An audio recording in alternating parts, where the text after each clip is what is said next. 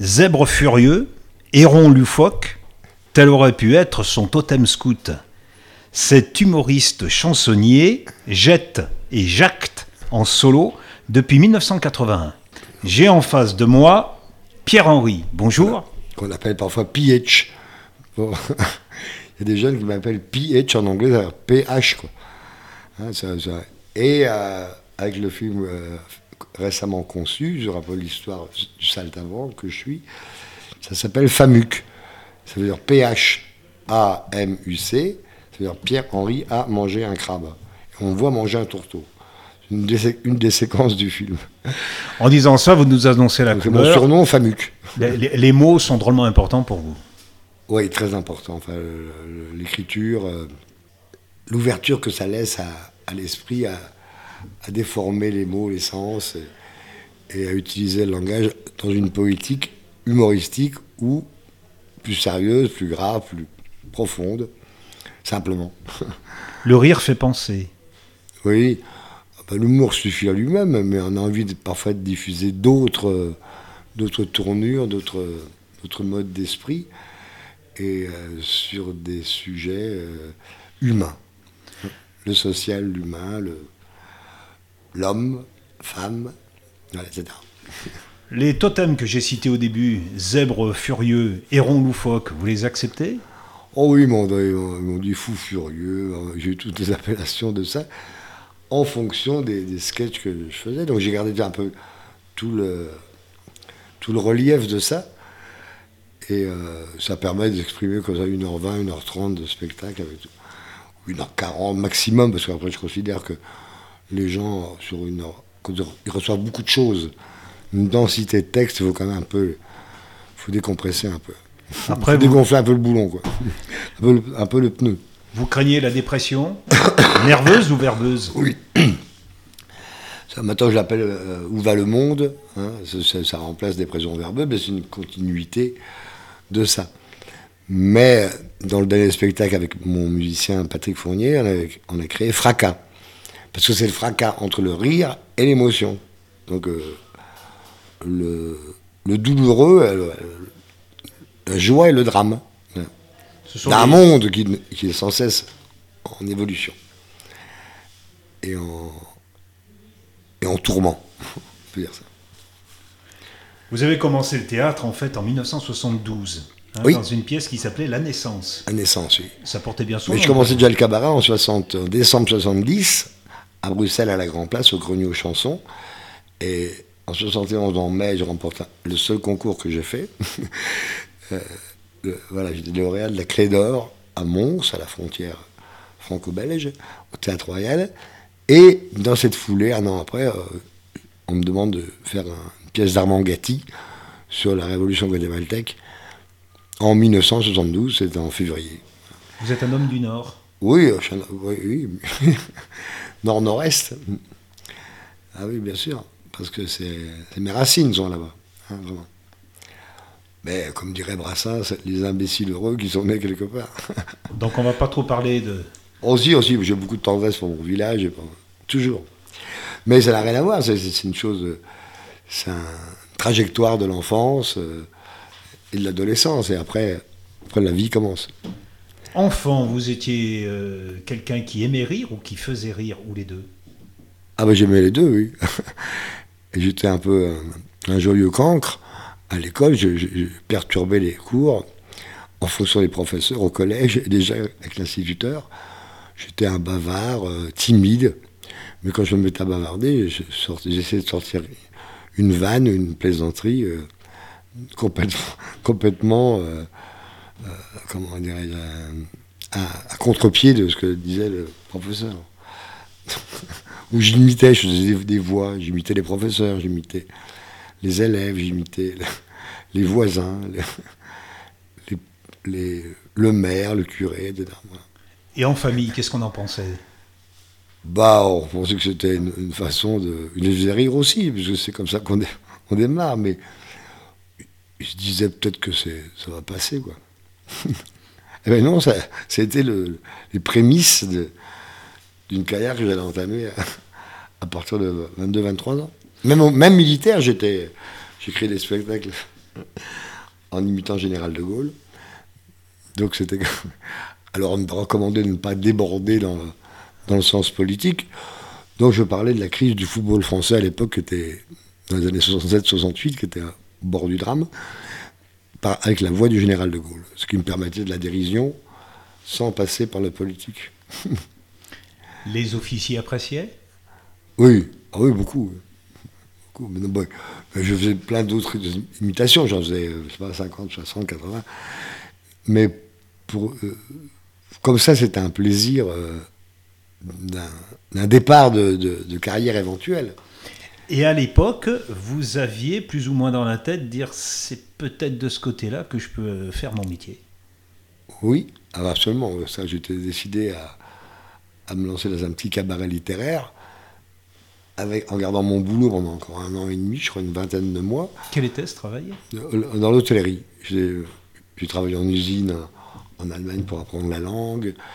J'ai été magasinier euh, quelques mois, 5-6 mois. Après, je suis parti directement en Belgique euh, en prenant quelques semaines de vacances dans mon patelin. Et j'ai démarré en 1964. Voilà. Un boulot, euh, chasseur d'hôtel pour ensuite la réception, etc. Et tout, pendant 8 ans. Et de là, j'ai eu l'opportunité de trouver un lieu euh, je beaucoup de sport aussi à ce moment-là. Puis on me dit, ah, il y a un truc pour toi, c'est un petit cabaret littéraire qui se trouve près de la Grand Place à Bruxelles, qui n'existe plus maintenant. Je suis passé, enfin, dire, euh, regarder un peu les, les, vestiges de ce lieu. Et euh, c'était un point de départ, un point d'ancrage. Et puis le théâtre à Bruxelles, et puis, puis il démarre à Paris en 79. Qui vous faisait rire à l'époque? Ah bah, plein de choses, plein de gens. Moi, j'étais amoureux de Laurel Hardy aussi bien que Chaplin, de Buster Keaton, en passant par le clown Grog, par, Zavata, qui pour moi était. Je le raconte dans Fracas, je raconte tout, tout, ça, tout ce qui m'a amené à faire ça.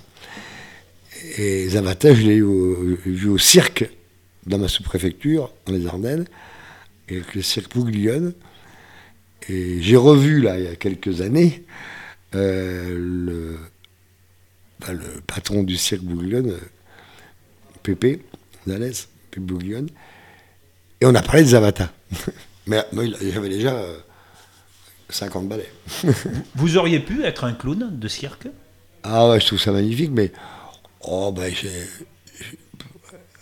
un humoriste, ce que je fais moi, c'est un peu vers le clown, une tendance dans ce comique-là. Mais j'ai un respect formidable pour le travail des clowns. Tout le cirque, c'est quelque chose de passionnant, de, formidable. Mais, je suis plutôt cabaret, euh, formation naturelle, autodidacte, du cabaret. et du théâtre après. Est-ce qu'on peut dire que euh, vous êtes plus dans les mots et le clown serait plus dans un comique de situation, oui, de situation. visuelle? J'aime bien le comique de situation parce que je m'en sers aussi, mais il n'est pas, euh, il n'est pas une manière, de, une manière définie de ça. Il, vient à l'intérieur des choses, visuelles, quoi. Des choses visuelles. Mais l'outil du mot est la base même du, de ça. Quoi.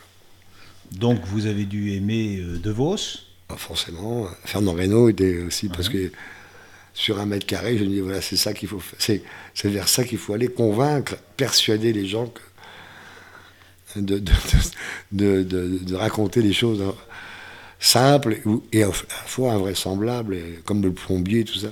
Puis, puis d'autres, Robert Lamoureux. Euh. Puis après, je les ai rencontrés, j'ai travaillé avec eux. Robert Rocache et les chansonniers, Pierre-Jean Maillard, euh, Larry Cole, aussi, des choses très différentes, des gens de cinéma, de théâtre, de musical. Donc je les ai tous vus. regardés, revus à la télé. Bourville, qui était quand même qui m'a beaucoup inspiré. Alors que je ne fais pas du tout euh, ce que fait Bourville, mais enfin, euh, c'est les gens qui nourrissent, nourrissent énormément la capacité à faire ça. Vous avez eu des moments de, déprime, de l'impression de dire euh, finalement. bon, moi je suis un pessimiste euphorique. Je suis un pessimiste euphorique. Je crois que on est vraiment mal barré là. ça fait un bout de temps que ça dure. Mais J'aime bien être avec les copains, les copines. et, puis, et, puis, puis, faire un peu la fête, comme ça, après. Et qui vous fait rire maintenant, parmi les, nouveaux oh, venus? Oh, les nouveaux, les nouveaux comiques, mais il y en a forcément qui. Mais je pense qu'ils travaillent tous un peu dans le même moule. Si on a un moule d'un côté, mais il y a 15 qui vont faire le, taper dans le même truc. Il y, a, forcément qui sont très bons, qui, vont faire, euh, j'espère pour une longue carrière. Mais c'est plus un comique de mode que, je trouve je ressens plus qu'un comique vraiment euh, de définition, de, de passion. On verra, on verra bien. Il y en a, mais euh, j'ai connu Smaïn, euh, je l'ai un peu parrainé dans les cabarets à Paris pour lui donner un coup de main. Donc, il avait forcément une nature comique visuelle et, des expressions euh, naturelles fantastiques, vraiment drôles. Mais voilà, après, après, après, leur vie continue et, dans quel aspect ça se joue après, eux seuls le savent. Humoriste, chansonnier, vous faites une différence? Quand j'étais au caveau de la République pensionnaire, j'étais considéré dans, l'humour pur. C'est-à-dire que les chansonniers prenaient souvent un ou deux artistes. On était une dizaine à passer à, l'époque, à l'époque de ce que j'appelle le vrai caveau de la République, dans la tradition. Et on était parrainés, on était forcément euh, euh, encouragés à rester plusieurs années là-bas, même 15 ans s'il fallait. Moi, au bout de 3 ans, j'ai voulu euh, aller plus vers le one-man show. C'était une très belle école, c'est une institution, le caveau. De cette époque-là. Maintenant, c'est devenu. Je n'en dirai pas plus. non, c'est devenu bah, un, réseau pour comiques de café-théâtre. Alors que les chansonniers, j'ai connu Edmond Meunier, Robert Roca, Anne-Marie Carrière, Pierre-Jean Vaillard, Garcimore, les frères ennemis, qui étaient eux-mêmes des, humoristes, fantaisistes, et qui viennent tous de l'école du cabaret. Hein, puisque les deux ânes et le caveau, la, lune rousse dans le temps, c'était spécifiquement les grands chansonniers, les hommes de plumes et de pamphlets. Et, et en 1901, le caveau de la République est né vraiment de, son appellation. Et avant, ça s'appelait la vacherie, du temps de Napoléon III, et c'était fermé. On l'a fermé, on l'a interdit. Parce que c'était un beuglant. Un grand beuglant pouvait boire, fumer, et les gens s'invectivaient sur scène. Enfin, ils sortaient des pamphlets contre le gouvernement, contre la société. Et c'est devenu ensuite une institution qui s'appelle le caveau de la République. Vous donnez un peu la définition pour vous de ce que l'on pourrait être quand on est un humoriste chansonnier. Oui, on fait rire, mais derrière le rire, il y a quand même une intention du pamphlet, de l'ironie, d'une critique pour, si je reprends ce qu'on disait tout à l'heure, euh, susciter l'esprit par les mots. L'engagement aussi. Un engagement. Un engagement, de, euh, voilà, de, de, mettre, de servir un texte avec un fond, pas qu'une forme, un fond. Une intention. Une intention de parler de quelque chose, même du désarroi, de la solitude, de l'amour, de la mélancolie, on peut parler de tout ça. Et, euh, et aussi le, de la souffrance du monde, du, mal de vivre. Sans méchanceté Ah non, il n'y a pas de Il faut être concret, il faut être, il faut être révolté et marcher et danser sur le malheur, comme dirait mon ami Jean-Louis Rodin au théâtre, danser sur le malheur, c'est le rôle de l'acteur. Un, aboyeur de carrefour, pour dire euh, le monde va mal. Alors euh, sauvons-le, sauvons-nous ensemble, déchirons le drame. Et parlons-en.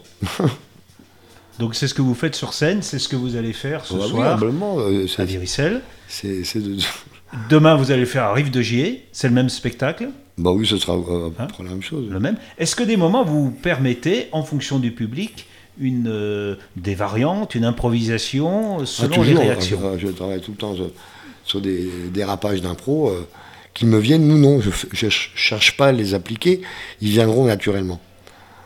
Mais ça ne sera jamais les mêmes.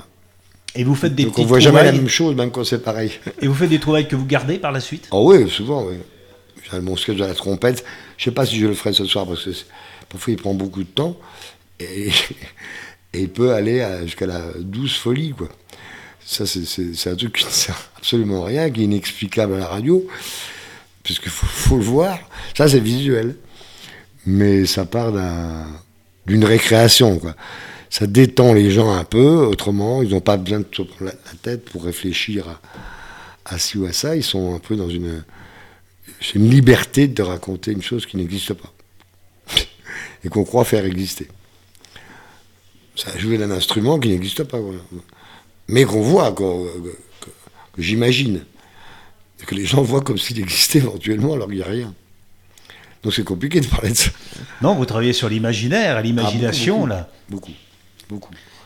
J'ai tout un panoplie de sketchs qui ont été écrits une époque qui racontent ça, puis d'autres.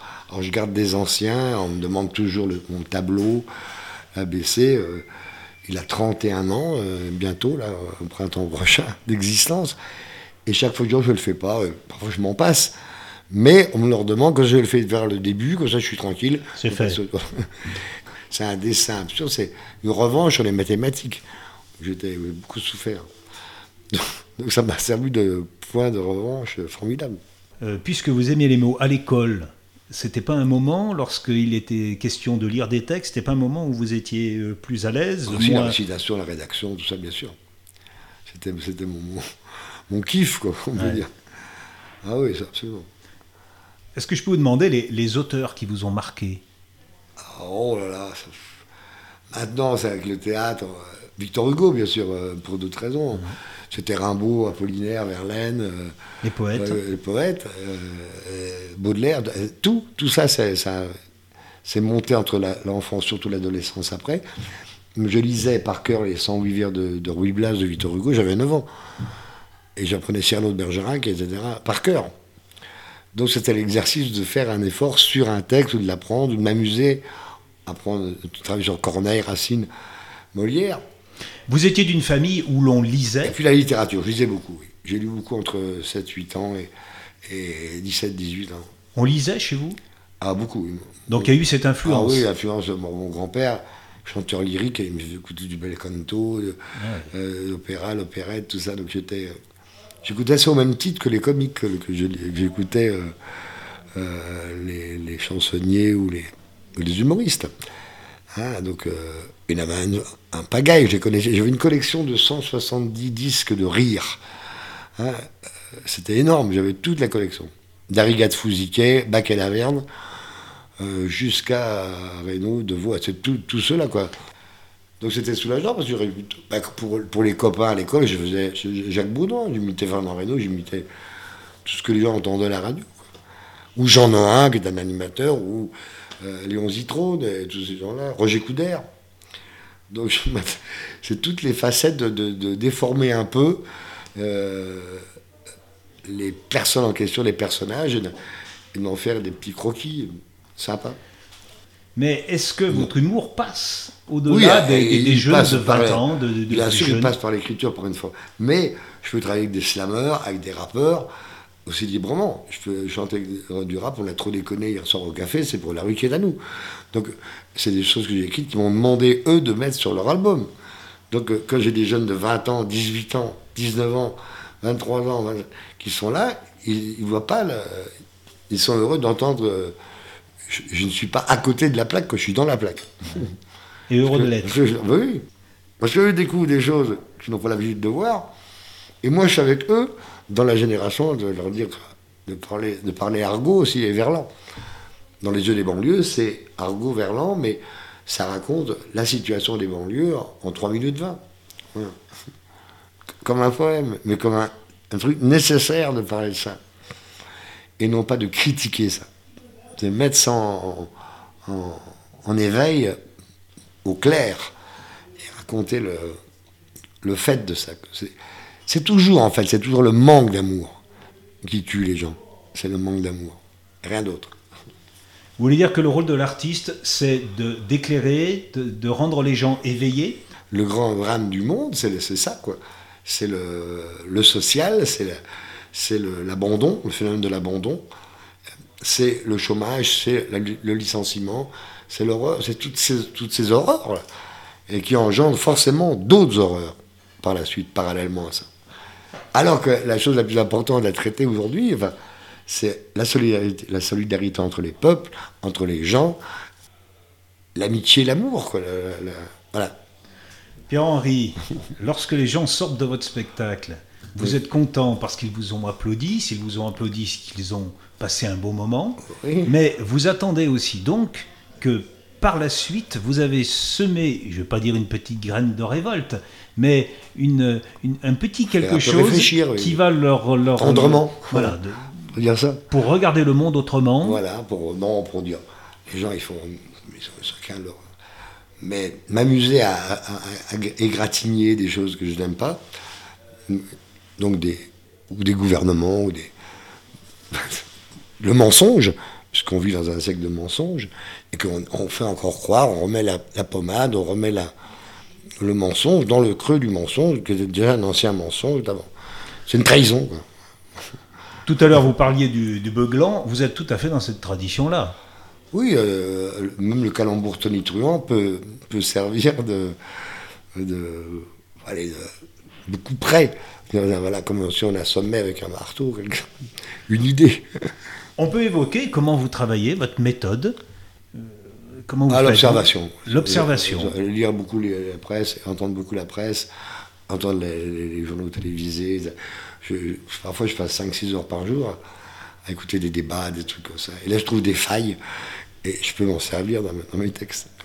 Et des moments, vous vous mettez au travail. Vous dites, bon, allez, là, il faut que Ah j'en oui, fasse quelque chose. l'écriture, c'est vraiment c'est autre chose. Quand on démarre un texte, là, je travaille sur la crise, j'écris déjà 6-7 pages, je, vais pas, je voulais faire un manifeste amusant, enfin, pamphlet, et finalement, je vais peut-être en faire un, poème, euh, comme les œufs des banlieues, où je vais dire la crise, elle part de là, et elle est, responsable de ça, et ça fera ça. Sans aucune prétention de ma part, je n'ai pas, une instruction de, l'ENA, ni, rien que ce soit. Un, j'ai eu le certificat d'études à un moment donné, grâce aux Français d'ailleurs. Grâce à Jacques Prévert. J'ai eu deux certificats d'études, un en Belgique, en France, et après j'ai vu que c'était, ça commençait à me, ça me bassiner, pas très studieux. Lorsque vous avez fait un texte, lorsque bon, vous avez écrit quelque chose qui vous semble euh, déjà prendre corps, vous, vous, vous avez des personnes auprès de qui vous le testez, vous l'essayez pour Ah, voir les toujours, premières réactions toujours. Vous avez des, des- des gens, les gens bien dépourvus, précis. je leur parle comme ça aussi, du beau temps, la pluie du beau temps, dis tac, je sors une, une vanne sur, euh, en écoutant quelqu'un qui parle à côté, il parle de politique ou de, ou de, ou de catastrophe, je sais pas, je sors une vanne comme ça. Et, euh, Donc au hasard. bah, par exemple, j'ai fait un truc sur le Japon, le tsunami.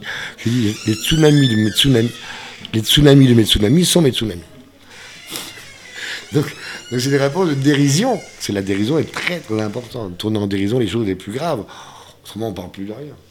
Je, je voulais savoir si vous aviez des personnes euh, en qui vous avez une grande confiance pour, pour avoir leur réaction à eux, des amis, des proches, de oui, famille. et d'autres que je connais pas, que je, je, je Voilà. teste. Les deux. Oui, dans un café, souvent c'est au café, c'est dans les bistrots qu'on trouve la meilleure inspiration, Moi, qu'on écrit mieux aussi.